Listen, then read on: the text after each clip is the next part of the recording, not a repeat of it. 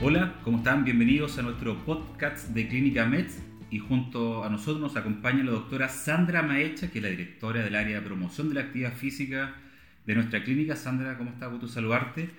Eh, bueno, hoy estamos viviendo una pandemia que ya es eh, noticia a nivel mundial y que obviamente nos está tocando a nuestro país y se han ido entregando una serie de recomendaciones que las entrega el organismos internacionales, pero también eh, la autoridad de nuestro país, especialmente con este tema de la cuarentena y de quedarse en casa. No todos pueden hacerlo, obviamente, por los distintos trabajos que tienen y solo se recomienda salir en caso de necesidad urgente para temas de ir a, farmacias, a comprar productos que sean de, de primera necesidad. Pero también hay que considerar que vivimos también una pandemia hace muchos años, que es la pandemia del sedentarismo y la obesidad. Y también, paralelamente a esto, se están haciendo una serie de recomendaciones para que la gente en sus casas no olvide que esta cuarentena no es sinónimo de descansar, acostarse y ser un sedentario, sino que hay que también realizar actividad física y moverse dentro de los espacios que tengas posible para no sumar dos enfermedades que a futuro pueden generar muchas complicaciones, no solamente en Chile, sino que a nivel mundial. Gusto salvarte. Muchas gracias, Nelson. Bienvenidos también a nuestro podcast de Clínica Meds. Eh, yo creo que el tema que estamos colocando es sin duda extremadamente importante. Cuando hablamos, como tú bien lo dijiste, la pandemia de la inactividad y de las conductas sedentarias. Y sin duda durante todo este tiempo se nos ha olvidado que es una pandemia que venimos enfrentando hace décadas y que como que nos acostumbramos a ella porque es normal que la gente se muera de algo, que se muera de cáncer, de enfermedades cardiovasculares, de infarto, todas enfermedades asociadas a la inactividad física. Entonces, la primera recomendación y lo primero que nos surgió en nuestra área, inclusive desde la Organización Mundial de la Salud, fue que esto no se convirtiera en más un momento de inactividad y de aprovechar ese tiempo que supuestamente vamos a estar en casa confinados para aumentar el tiempo en comportamientos sedentarios. Eh, la inactividad física es hoy, después de la hipertensión arterial, el primer factor de riesgo de muerte en el mundo. O sea, la segunda causa que más mata en el mundo es la falta de actividad física regular. Son 5.3 millones de personas que mueren anualmente en el mundo solo relacionadas a la inactividad. Si le sumas el efecto que eso tiene también en la hipertensión, en la obesidad, en la diabetes, en el colesterol, la suma es mucho más grande que 5.3 millones, que lo que directamente sabemos que está asociado. Si lo ves en números también, la inactividad mata más que el tabaquismo. El tabaquismo sin duda sigue siendo un problema de salud pública, pero la inactividad mata más que el tabaquismo. Yo creo que la gente aún no lo percibe y si bien ha mejorado y en nuestro país el último tiempo vemos mucha más gente haciendo actividad física, aún hay una parte de la población que no lo logra inculcar en, los, chicos, en sus hijos o en los colegios. Aún vemos colegios que tienen muy pocas horas de actividad física, centrando, claro, sus estudios en, en los ramos de matemática, de lenguaje, dejando un poco incluso de lado el tema de la historia. Pero ¿cómo podemos llamar la atención de, nuestra gente que nos está escuchando ahora de que esta cuarentena, que es necesaria, que hay que quedarse en casa por lo que estamos viviendo con el, coronavirus, eh, se comienza a mover, que entienda que se deje un espacio en algún dormitorio, ya sea en el living, en algún pasillo, que sea algún espacio y sea creativo para hacer actividad física y cuáles son esos beneficios. Puede hacerlo media hora, eh, porque tampoco podemos pedirle que a lo mejor comience a bajar escaleras si vive en un edificio, porque se puede encontrar con más gente, hay que evitar el contacto en un espacio más grande, ya no se puede utilizar los gimnasios que algunos departamentos o edificios tienen, sino que hay que centrarlo en la casa y con la familia. ¿Cómo puede ser ese tema para que la gente también lo, lo tenga presente? Mira, lo primero es disminuir el tiempo en conductas sedentarias, o sea, disminuir el tiempo que vamos a permanecer en una posición sentada, acostada o reclinada, que es lo más común que puede ocurrir en estos momentos quedándose en casa si sea trabajando. Entonces, disminuir ese tiempo durante el día que yo permanezco en esas posiciones, no quedarme la mayor parte del día en esa posición. Y si es necesario que yo por trabajo permanezca sentado la mayor parte del tiempo de ese día laboral en casa, que yo intente levantarme o colocarme de pie al menos a cada hora y media. O sea, no permanecer continuamente más de una hora y media en una posición sentada, acostada o reclinada. ¿Por qué? Porque nosotros sabemos hoy que eso tiene efectos negativos en salud tiene efectos en el sistema vascular, o sea, tus células endoteliales, que son las células que dan la salud de nuestros vasos sanguíneos, cambian en el momento en que yo permanezco varias horas sentado. Hay procesos que llamamos de vasoconstricción, o sea, los vasos sanguíneos se contraen, lo que dificulta el paso de la sangre para la mayoría de nuestros órganos. Cuando nos colocamos de pie, esos vasos se dilatan y con eso permites que haya mayor circulación de flujo sanguíneo.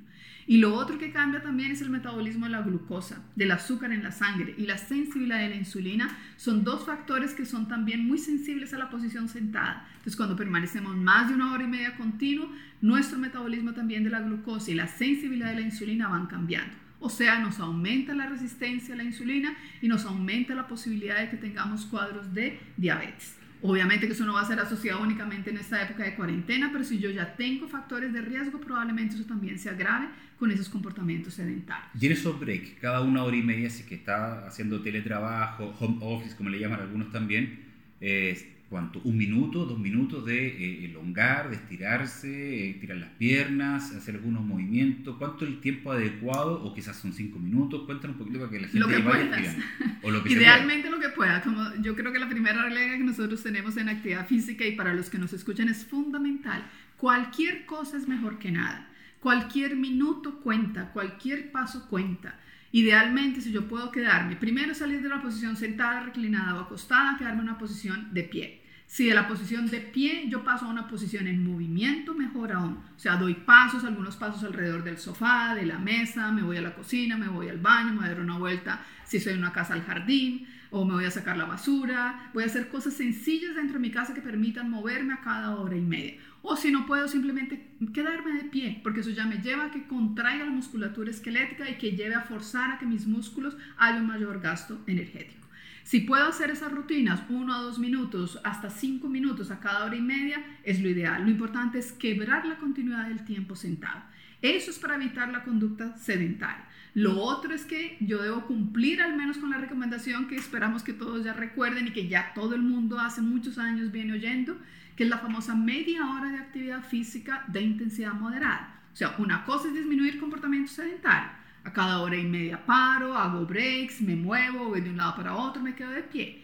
La otra es cómo, así esté en mi casa, cumplo la recomendación de los 30 minutos. Y como yo ya sé que no necesariamente necesito hacer los 30 minutos continuos, puedo pensar 10 minutos en la mañana cuando me levante, 10 minutos a la hora del almuerzo y 10 minutos al final de la tarde, o dos sesiones de 15, o una de 20, una de 10, o media hora para el que tenga. Y la media hora es lo mínimo. Idealmente, si puedo hacer más, mejor. Entonces, la regla que te dije, algo es mejor que nada y más es mejor que menos. Y lo importante... Entonces, un beso es mejor que ninguno. Exactamente. Dos mejor que uno. Lo mismo vale para actividad física. Y lo mejor es que si van a estar compartiendo con los hijos, los que tienen hijos también, puedan sumarlo a esta actividad, porque muchos ya están estableciendo estas clases online también, para que en algunos break o quizás al final del día rutina de ejercicios con la mamá, con el papá, con los hermanos, para incentivando a, los pequeños también, que es importante, por lo que tiene que ser este combate al sedentarismo, para reiterar que aislamiento no debe ser sinónimo de sedentarismo, que yo creo que es el concepto que vamos a tener que acuñar en este último tiempo, porque nos estamos cuidando del coronavirus, pero también hay que cuidar esta pandemia que es la obesidad.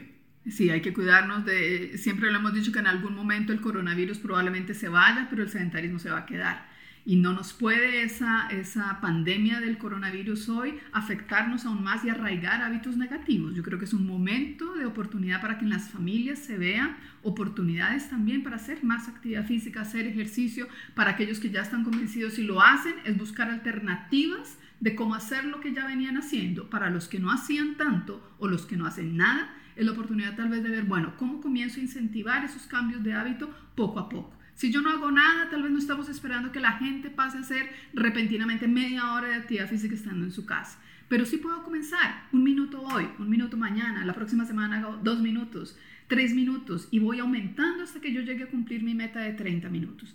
Y la clave es juntar a la familia, ya que estamos todos juntos. El problema de la inactividad o del sedentarismo más comúnmente eh, conocido es de todos. Afecta a los niños, a las embarazadas, a los adultos, a los adultos o personas mayores. Nos afecta a todos. Afecta a los enfermos. Los enfermos no es porque yo esté enfermo de que tenga hipertensión, tengo una enfermedad cardiovascular, metabólica o articular que no puedo hacer ejercicio, no debo hacer actividad física. Por el contrario, es la persona que también necesita moverse. Entonces, ellos que son hoy el principal foco de factor de riesgo, la persona mayor y las personas con enfermedades crónicas, más que nunca son las que necesitan entender que el movimiento debe hacer parte de su rutina en cuarentena, que deben evitar a todas cosas la inactividad porque si no van a agravar aún más un problema de base de enfermedad crónica que ellos tienen. Y por el tiempo que hay que estar, porque esto se va a prolongar por mucho tiempo, no sabemos cuántos meses, hay que tratar de quebrar la rutina del día a día con un poco de actividad física. Pero también hay que considerar la alimentación, me imagino también, Sandra, eh, porque obviamente está la recomendación habitual de ingerir una cantidad de, líquido. Ahora, si va a estar en su casa es más fácil, porque uno dice, bueno, tomo 2 litros, 3 litros de agua, va a estar yendo al baño cada rato. Pero es mejor hacerlo a que no hacerlo y tomar el, tema del líquido. ¿Cómo debe la alimentación? Porque hay que mantener también las rutinas que se van a quebrar de alguna manera de tomar desayuno temprano, quizás su merienda siempre en la hora del trabajo, los niños en el colegio, sus colaciones.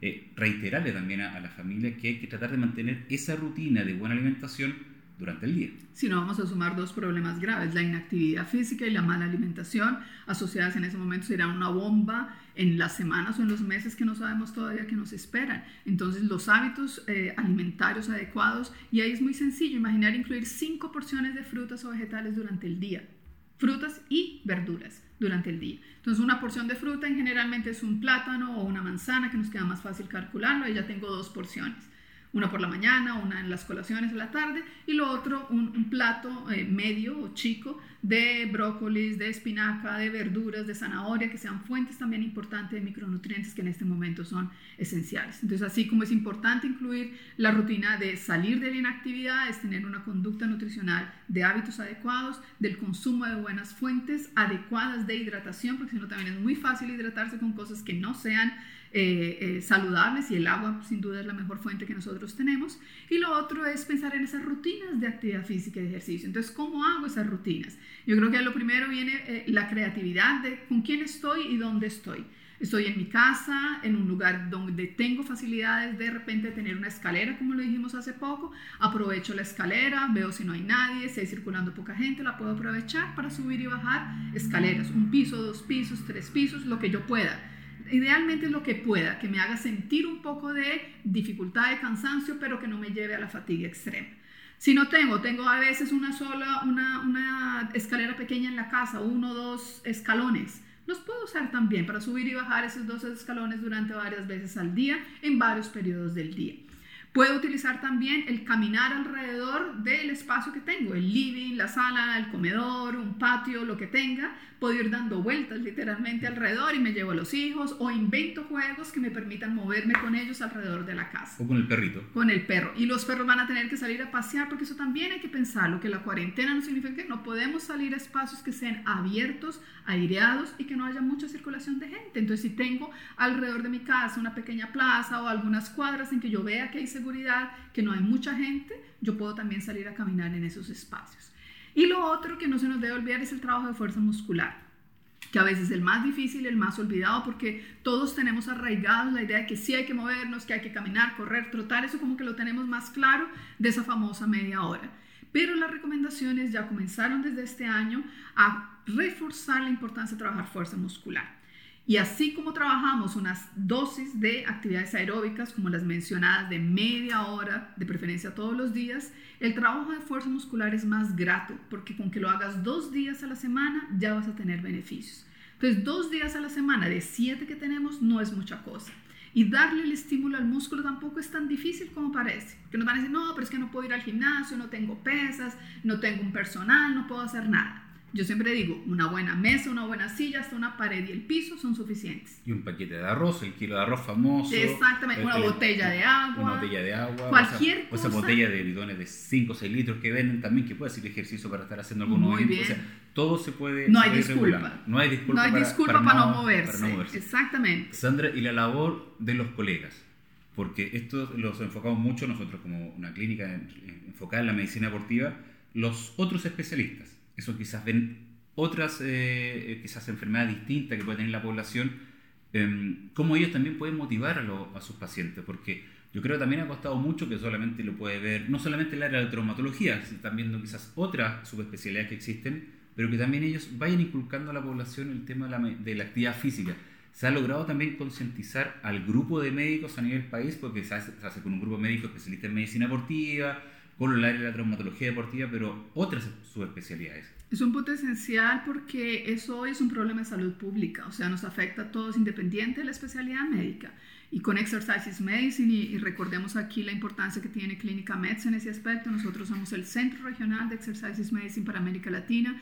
Exercises Medicine es un programa mundial del American College of Sports Medicine que busca justamente eso, sensibilizar, informar los médicos y los profesionales de salud en todo el mundo sobre la importancia, primero, de evaluar el nivel de actividad física de un paciente, o sea, igual que le medimos la presión arterial, la temperatura, la frecuencia cardíaca, deberíamos medirle el nivel de actividad física.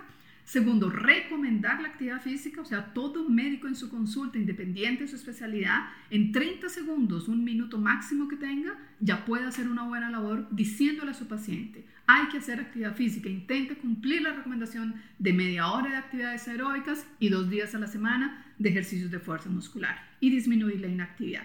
Y el tercero es referirlo. Entonces yo puedo referir ese paciente a un gimnasio, a un profesional o a centros comunitarios que hacen programas de actividad física. Entonces completo el ciclo para que el paciente de verdad que no tenga disculpa más para decir, el médico no me dijo, yo no sabía, no tenía dónde hacerlo, ya tengo todo, una estructura que me permite hacer la actividad física de forma regular. Y lo más importante para mis colegas, que no contraindiquemos la actividad física. La mayoría de los casos son por el contrario, indicaciones. Hoy tenemos más de 25 enfermedades crónicas en que sabemos que el ejercicio es parte fundamental, no solo en la prevención, sino en el tratamiento, en el control y la rehabilitación de la mayoría de las enfermedades crónicas. Te recordemos, ejercicio, actividad física, el movimiento es salud, el movimiento debe ser parte de nuestra vida si queremos vivir más y si queremos vivir mejor. Queremos agradecer a la doctora Sandra Maich, entonces, directora del área de promoción de la actividad física Clínica Med, hablando de estos temas. Es nuestro primer podcast de Clínica Med y yo creo que la contingencia sí lo meritaba por una serie de temas que estamos viviendo a nivel país con el coronavirus, con este llamado a quedarse en casa y solamente asistir o salir a algún lugar cuando es necesario, ya sea para comprar algún medicamento, para ir a algún supermercado solamente un tema de primera necesidad. Pero quedarse en casa no significa, reiteremos, quedarse como un sedentario, sino que moverse, hacer actividad física, compartir con los hijos, trabajar no solamente la parte física, sino también el cerebro, conversando con los niños, explicándolo de alguna manera para que ellos no se asusten de lo que estamos viviendo a nivel país y a nivel mundial. Así que lo dejamos invitado para un próximo podcast con más especialistas de MED y todas las informaciones que estamos conversando hoy. Estamos en nuestras redes sociales permanentemente con una serie de consejos con nuestros especialistas, tenemos nuestros centros MEDS abiertos con todas las precauciones que se tienen que tomar y que entrega el Ministerio de Salud en las eh, áreas de kinesiología, en el área de consultas médicas. Nuestros gimnasios obviamente están cerrados, pero que la gente tenga la tranquilidad que si necesita algo de Clínica MEDS puede asistir a nuestros centros y a la clínica también MEDS en la dehesa, porque tenemos todos los resguardos necesarios para estar atendiéndolos como corresponde y para resguardar la salud de la, de la población. Que esté muy bien, Sandra. No, siéntese menos y muévase más.